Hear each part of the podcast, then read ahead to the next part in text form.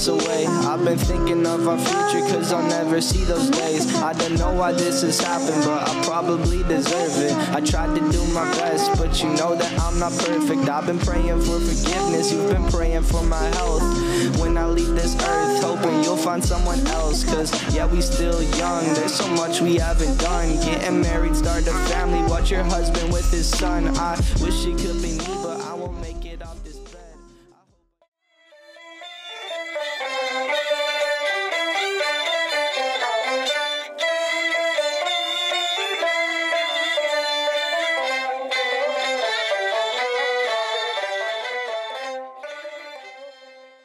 Sí, a mí siempre la, la parte del misterio a mí me gusta en la iglesia. Yo estuve adentro más de chiquitín, como contaba Emi. No llegué a Monaguillo, pero le llevaba, viste, la hostia, a mitad de misa al cura. Eh, un Qué expresión de fuerte. vino, en realidad cuando eras chiquito no sabías que había vino. Vos le llevabas las ofrendas, viste, y era como, uy, qué bueno, el domingo le llevo las ofrendas al cura. Y después te enterás que estás tomando un vaso de vino. O sea, que eras el, eras el mulo, el, el Valerio del cura. ¿Entendés? Pero bueno, cuando sos chiquito, ves una copa que brilla, que se la está llevando un señor con sotana y que tu familia encima te alienta. Es, es decís, por "Ah, ahí. Bueno, buenísimo, llegué. Es por ahí, ¿viste? Claro. Y qué, y, y qué linda la palabra que usaste, ¿no? Eso de ofrendas, realmente es muy amplio, ¿no? Las ofrendas al, fuerte, sacerdote. Vos, eh, si Eh. alguna vez alguien de lo que está escuchando fue a misa, vos entrabas por un pasillito, ¿viste? Tenía gente a los dos costados, era como entrar en la bombonera, ¿viste? Y, y toda gente cantando y mirándote y vienen con alegría, señor, y como.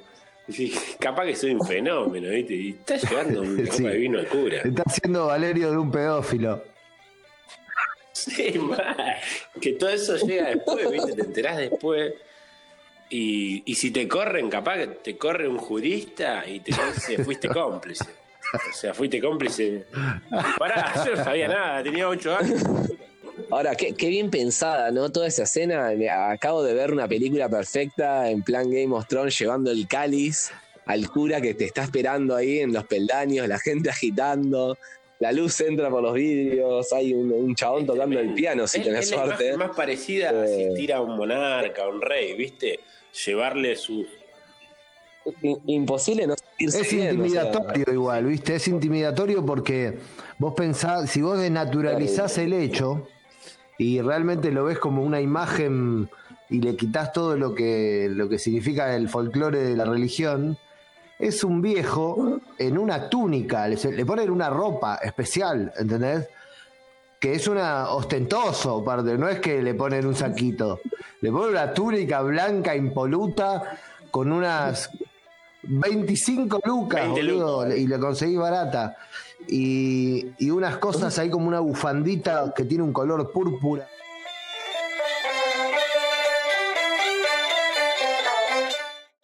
A todos yo le puedo mirar a la cara a un hincha y decirle, ¿de qué club sos vos? De Unión, a vos te hice un gol. ¿Vos de qué sos? De Colón, a vos te hice un gol.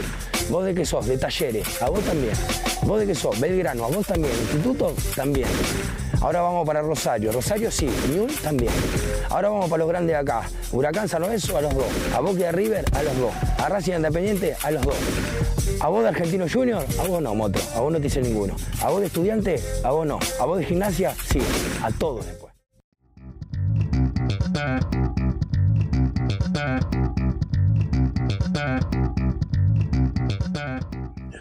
Es que a veces, claro, vos elegís hacerte el boludo. Ponele uno de mis sobrinitos o, pibitos que conozco, hijos cercanos, viste, que ya tienen 11, 12 años, eligen hacerse el boludo con el ratón Pérez. Ponele, bueno, está bien, porque quieren recibir un par de monedas para el fin de semana. Pero eh, vos elegís, boludo. O sea, dale, me, me voy a hacer el boludo con esta película, me voy a hacer el boludo con Dibu, con Cebollita me voy a hacer el boludo, me voy a hacer el boludo con Dragon Ball. Pero Con los campeones. Ese boludo, la hermana está en silla de ruedas. Claro, con los supercampeones me hago el boludo. Pero no hay ningún religioso, si vos la apurás, que te diga, nada, en realidad me estoy haciendo el boludo. Ya sé, como de todo, pero me no Sí. boludo. Sí, sí, eso- esos entran dentro de la estadística, ¿viste? Cuando dice que hay gente que no compre- los niños que no comprenden texto, bueno, esa gente es como que tiene comprensión distinta a la realidad, o sea, esta gente existe. Bueno, muchos viejos eh, que todavía están, se comieron mucho el- la fantasía, la ficción del, nazismo, ¿viste? Que Hollywood te bombardeó con películas de la Segunda Guerra Mundial y todo. Y muchos viejos empe- empezaron a creer como que Hitler está bien, ¿viste? ¿No? Como el nacionalsocialismo y Alemania y el imperio. Peli de John Wayne, alguna, no sé. Y al principio lo juzgaba, pero después te das cuenta de que le- eligen vi- vivir una ficción, es como guiarte por la- la- las premisas del padrino, de películas del estilo. Y es, es tierno.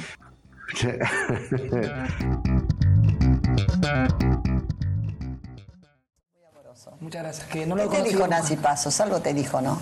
Ni idea, me dijeron un comentario, pero yo como no, casi no manejo el Twitter, eh, lo uso cua- cuando digo algunas fechas importantes o una cosa que otra. Pero yo no, no sé, no sé quién es la señora, no la conozco, pero yo creo que si no me conoce y yo tampoco la conozco, por eso no le voy a contestar. Mensaje de Twitter de Nancy Pasos después del baile del polaco. Una línea menos para el polaco en la próxima. Por favor, estaba duro, duro. Una línea menos para el polaco en la próxima. Por favor, estaba duro, duro. Qué fuerte. No, hay, que, yo- hay- hay que contestar a esto, ¿eh? Yo qué sé, no, yo que- si sabe el tema, yo no sé el tema. Eh, ¿Vos tomaste drogas? No, nunca, gracias a Dios nunca tuve la oportunidad. Me- tuve de- demasiadas oportunidades, pero nunca me animé, ¿no?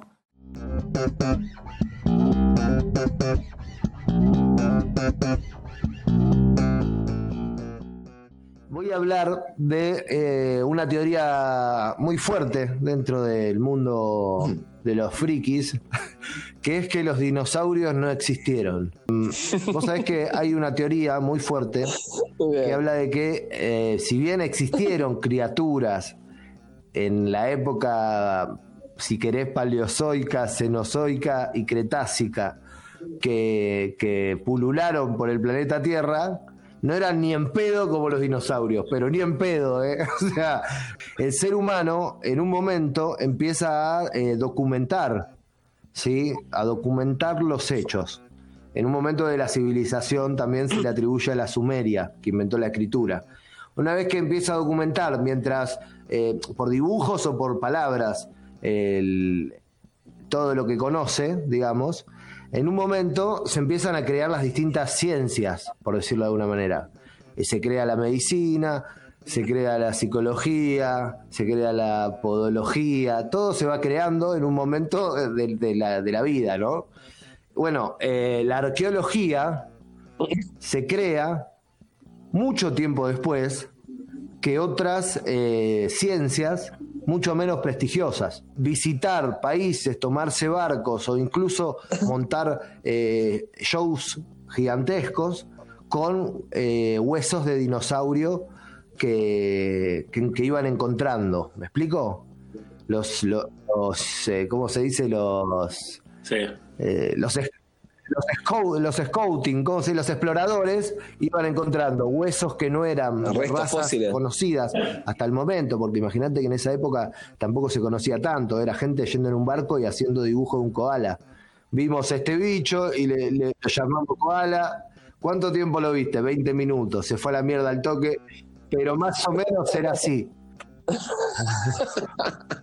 Empezaron siendo aventureros que encontraban alguna cosa medio inexplicable. Ningún arqueólogo de ese momento encontró un eh, triceratops entero, perfecto, para decir esto iba acá, esto iba allá, este hueso es de él, este hueso no es de él. ¿Me explico? Y todo lo que se encontraba era muy diminuto, Sí. porque los huesos grandes se empezaron a encontrar después. Al principio se encontraba una uña, un dientito, un pedacito de fémur.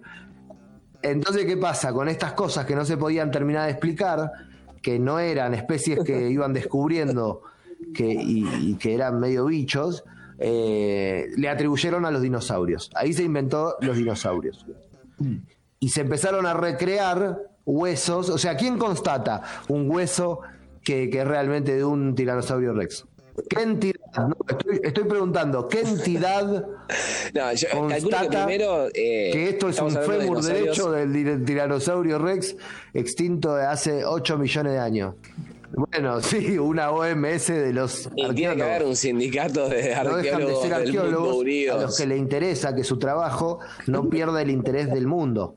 Entonces van inventando cosas que ellos mismos lo contratan y como son lindas, se la dejan pasar, ¿entendés? No va a haber un presidente que le diga, che, esto no te lo tomo porque esto, este no es el brazo derecho de un cliptodonte, ¿entendés? Y lo que pasa, lo que pasa es que volvemos a lo de, a lo de antes. Es como, ¿quién se va a poner a discutir a este pibe Darío Z? Habla tanto. Y bueno, déjalo, qué sé yo. Quedó y va pasando, ¿entendés? Va pasando. Un montón. Y ya van cuántos años. Me parece increíble, o sea, la ciencia yo la quiero bancar, quiero salir en defensa de la arqueología, porque realmente me parece que es algo maravilloso, ¿no? Descubrir eh, restos de, otros seres y de todo eso, que vos puedas hacer un análisis de un hueso y te diga de, cuán, de qué edad es, eh, o una vasija, qué costumbres tenía ese pueblo respecto de esa vasija y por qué guardaban así. Sí, es fuerte, es fuerte. fabuloso. Esto, lo que yo estoy Eh, diciendo, yo estoy exponiendo algo. que estés yo, eh, yo creo un poco en toda esta teoría, pero estoy exponiendo un movimiento de muchas personas. ¿Sí? Eh, y hay un poquito más de profundidad en la investigación, porque te puedo decir de qué grupo etario son las personas que creen fuertemente en esto. Tengo un estudio. Por ejemplo, A ver. las personas que creen eh, que los dinosaurios no existieron, por lo general, por lo general, están cercanas al hip hop. También les gustan los jueguitos. Bien. Algunos creen en Batman, algunos de ellos son cristianos, algunos de ellos viven en Canadá, otros son libertinos, como liber- libertarios, viste, como la gente de experto. Agustín Laje, todo ese, todo ese rollo. Eh, hay algunos que eh, son británicos, la, la mayoría puedo llegar a decir.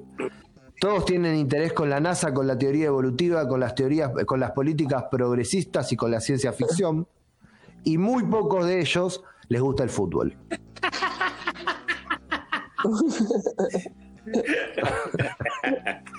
Una impunidad. Una impunidad.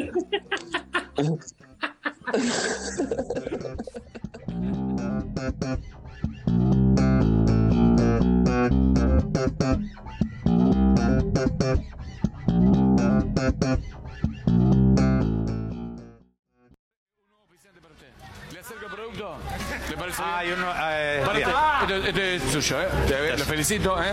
Vamos. Estás agotado todo el día, te baja la presión y estás más cerca del corchazo que de sumarte al trencito de un carnaval carioca. A la mañana, raquetazo. El primer polvo que diluido en agua se convierte en un potente complemento vitamínico. Bien temprano, raquetazo. Y durante el día sos Terminator y Rocky juntos. Del laboratorio, arriba el sábado. Gracias. Ahí está, señores, el nuevo oficial.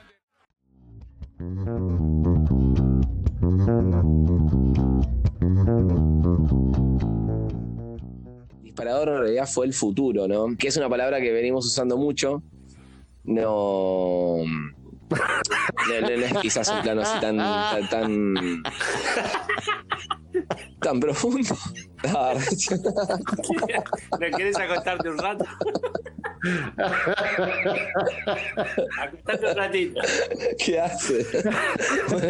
mi, nombre es Agus- mi nombre es Agustín. y Acostate fue un placer ratito. Haber participado del programa.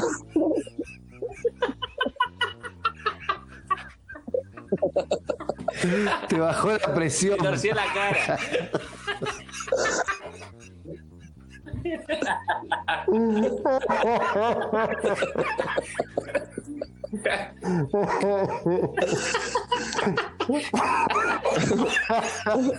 Come un poquito de azúcar.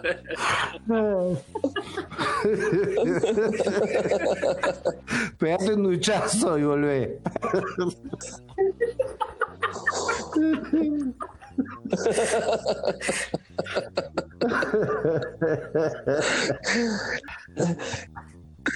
No, recién les quería compartir, boludo, que vengo pensando mucho en el futuro. Vieron que se viene usando mucho de modo una expresión de mierda que es la nueva Ah. normalidad. No, la nueva normalidad es lo que te quieren vender como el futuro cercano, donde, no sé, la nueva normalidad va a ser en- eh, que haya un pozo donde te tiren eh, desinfectante antes de entrar a un lugar, que estemos todos con barbijo, que no haya recitales, tipo tengas que ir en auto, que no sé. Estas boludeces se están dando día a día, pero en realidad eh, digo la nueva normalidad porque pensando en el futuro era una frase que se usa mucho estos días, me venía a la cabeza, me molesta mucho.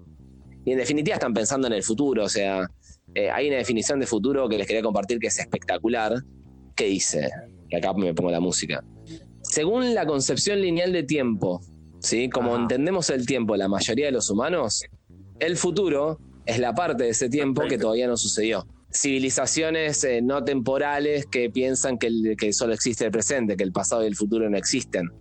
Eh, nosotros pensamos que el pasado está en una línea y pasó, que es este plano que todavía no ha sucedido, esta, el gato de Schrödinger que está dentro de la caja y puede estar muerto, puede no estar, pueden haber pasar un montón de cosas.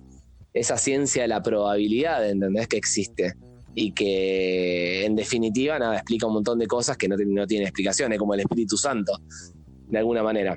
No, sin ánimos de irme tan profundo, eh, venía pensando en el futuro y, y nada, pero no en el futuro quizás más inmediato, esta boludez de la nueva normalidad, de los Sí, barbijos claro. y todo, sino en el futuro de posibles escenarios reales, como no sé, como los que flashamos en Matrix. ¿Vieron todos Matrix? Un mundo eterno, o sea, vivimos en una normalidad eterna donde puede haber avances tecnológicos, pero no eh, vamos a vivir más o menos igual como estábamos. Incluso la primer Matrix era un mundo de felicidad que fracasó justamente por eso.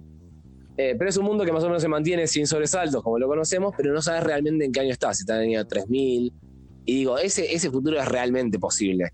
El futuro de vivir una realidad y todo. Y lo vemos eh, a nivel fábula con las redes sociales, con esta vida virtual que tenemos que es diferente a la vida real que tenemos. Eh, nada, es como cuando eh, Neo y, y la mina se, se encuentran en el mundo real y están recalientes, desesperados por tocarse por primera vez en el mundo real. Bueno, eh, nada, es un futuro posible. Después está el futuro científico, que es eh, este, el futuro que hoy en día está analizando mundos posibles, que flashean tipo interestelar, ¿entendés? Como diciendo, che, el futuro posta no está en si podemos volar, si podemos usar energía solar, si la internet más rápida. El futuro posta está en a qué mundo nos vamos a mudar, porque este mundo lo vamos a hacer mierda, pensar a largo plazo, el proyecto de la nave Voyager que está hoy, que se lanzó hace 20 años y ya pasó hace no sé cuántos, eh, la línea del sistema solar, y nunca alguien, eh, los seres humanos habían hecho un proyecto tan a largo plazo y nunca habían volado tan lejos.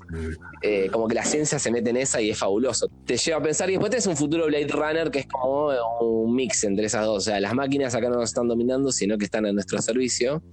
Pero el mundo también está hecho concha y ya hay primeros indicios así como digamos de rebelión, de las máquinas eh, evolucionando en ciertos aspectos humanos como la depresión, como los planteos filosóficos. sea como fuere, todo esto es, es pensar de que todas las líneas de futuro me llevan a que el, el futuro siempre va a ser una mierda. O sea, ¿no?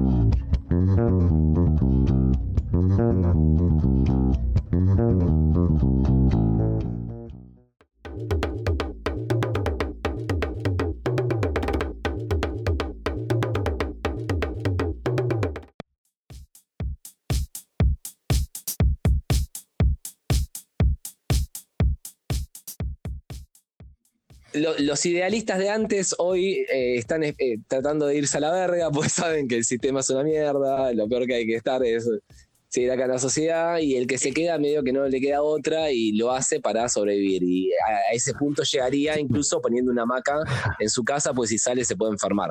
El concepto de futuro, en general, cuando a uno le hablaban de futuro, viste cuando te decían, tenés que estudiar para tener un futuro, tenés que eh, hacer una carrera para tener un futuro. El futuro, eh, Tal en el fondo, como que escondía algo, algo bueno, viste, como tener futuro, construir ladrillos, tener tu casa. Bueno, capaz que hay que darle la vuelta a ese término y futuro capaz que no es tan Sí. bonanza, ¿viste? Como, no, capaz que va por otro lado. Y tengo la respuesta. Eh, la clave que no es graciosa, pero sí es científica, que es la agricultura. El día que el ser humano deja de ser un cazador y recolector, que es lo que fue siempre fue el- gran parte de los dos millones de años de, de historia que tiene, empezó a poder tener eh, comida de abundancia o poder pensar, decir, che, en esta temporada planto esto, planto lo otro, voy a empezar a murallar, porque si no viene el García de al lado y me roba todo el zapallo. Y amurallo y contrato eh, soldados Claro. que me defiendan y me quedo acá en vez de ir cambiando de temporadas, adapto mis decisiones al hecho de quedarme en un lugar fijo todo el tiempo y ahí se caga todo. Lo que era una bendición que iba a traer alimentos y todo, que fue un avance grande porque eh, se pudieron desarrollar, Claro, claro. eh, El exceso de pudieron planificar, o sea, tiene lados buenos y lados malos, terminó cagándola en el hecho de pensar a futuro más que vivir el presente.